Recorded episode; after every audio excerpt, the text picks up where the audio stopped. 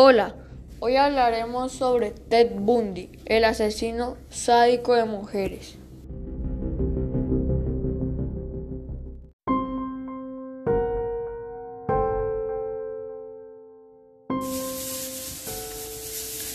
Nació el 24 de noviembre de 1946, Burlington, Vermont, Estados Unidos.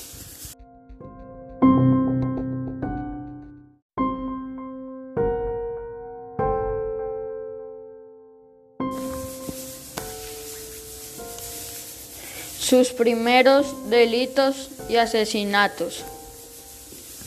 Antes de comenzar a asesinar, perpetró una serie de hurtos en casas y comercios. El 4 de enero de 1974 entró en el cuarto de la universitaria Johnny Lenz, de 18 años, la golpeó con una palanca metálica y la violó con la pata y una cama. Al día siguiente, la chica fue hallada malherida y sobrevivió con un daño cerebral permanente. Bundy tenía 27 años.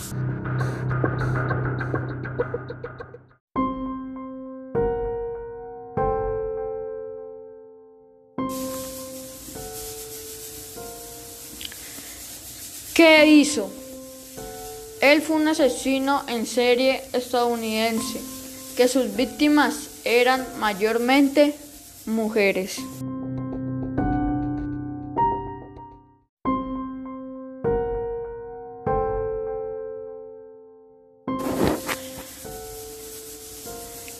Comienzo de los asesinatos en serie.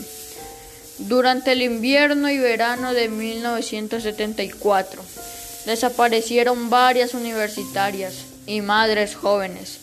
Se calcula que fueron ocho víctimas a las que atacó de noche, hasta que comenzó a hacerlo de día. La policía había iniciado una investigación y contaba con descripciones acerca de un hombre que solicitaba ayuda a chicas que jamás volvían a ser vistas. El individuo tenía la particularidad de ir cargado con libros y llevar un brazo enyesado, en cabestrillo. También hubo testigos que observaron a un hombre que solía tener problemas para, arrancar su Volkswagen, el cual había sido visto rodando el sitio donde desaparecieron dos de las jóvenes asesinados.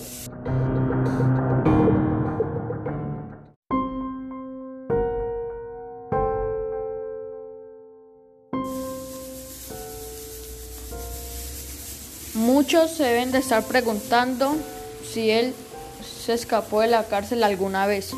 Y sí, durante los preparativos de su segundo juicio, Bundy despidió a sus abogados y decidió defenderse él mismo. Por ese motivo se le permitió visitar la biblioteca de la Corte de Aspem. El 7 de junio de 1977 saltó desde la ventana de la biblioteca, lesionándose el tobillo. Aún así, eludió a la policía durante seis días y sobrevivió robando y durmiendo en una cabaña abandonada. La policía lo atrapó cuando trataba de robar otro Volkswagen con las llaves puestas. Volvió a escapar de nuevo el 30 de diciembre de 1977, trepando el techo de una de las estaciones de la cárcel, para desde ahí acceder a otra parte del techo que desembocaba en el armario de un departamento vacío del penal. Esperó que no hubiera nadie cerca y salió por la puerta delantera de uno de los departamentos de los funcionarios de prisiones. Hasta la mañana siguiente, pasadas 15 horas, no se dieron cuenta de su desaparición. Esta vez huyó a Chicago, Florida, usando el seudónimo de Kenneth Misner.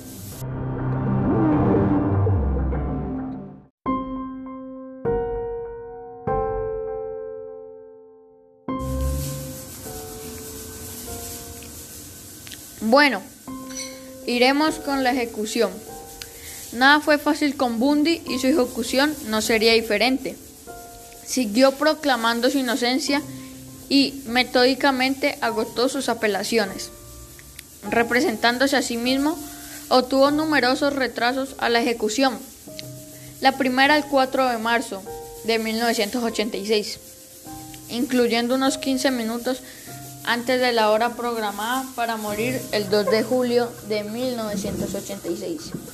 Y otro el 18 de noviembre a tan solo 7 horas de la ejecución. Bundy usaba y abusaba de su encanto personal y no dudó en utilizar esa capacidad en su lucha por retrasar su final. Resaltando tal rasgo, el criminólogo Robert Ressler estima que Bundy se favoreció, pues la prensa interpretó mal. Aquel encanto personal señala que el contrario de la imagen que él brindaba en los medios de difusión, ese no era el Rodolfo Valentino en los asesinatos en serie, sino un hombre brutal, sádico y pervertido.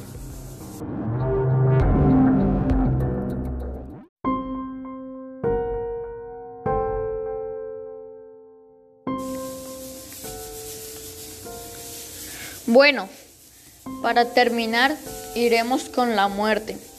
Fue electrocutado el 24 de enero de 1989 y declarado muerto a las 7 y 16 de la mañana. Tenía 42 años.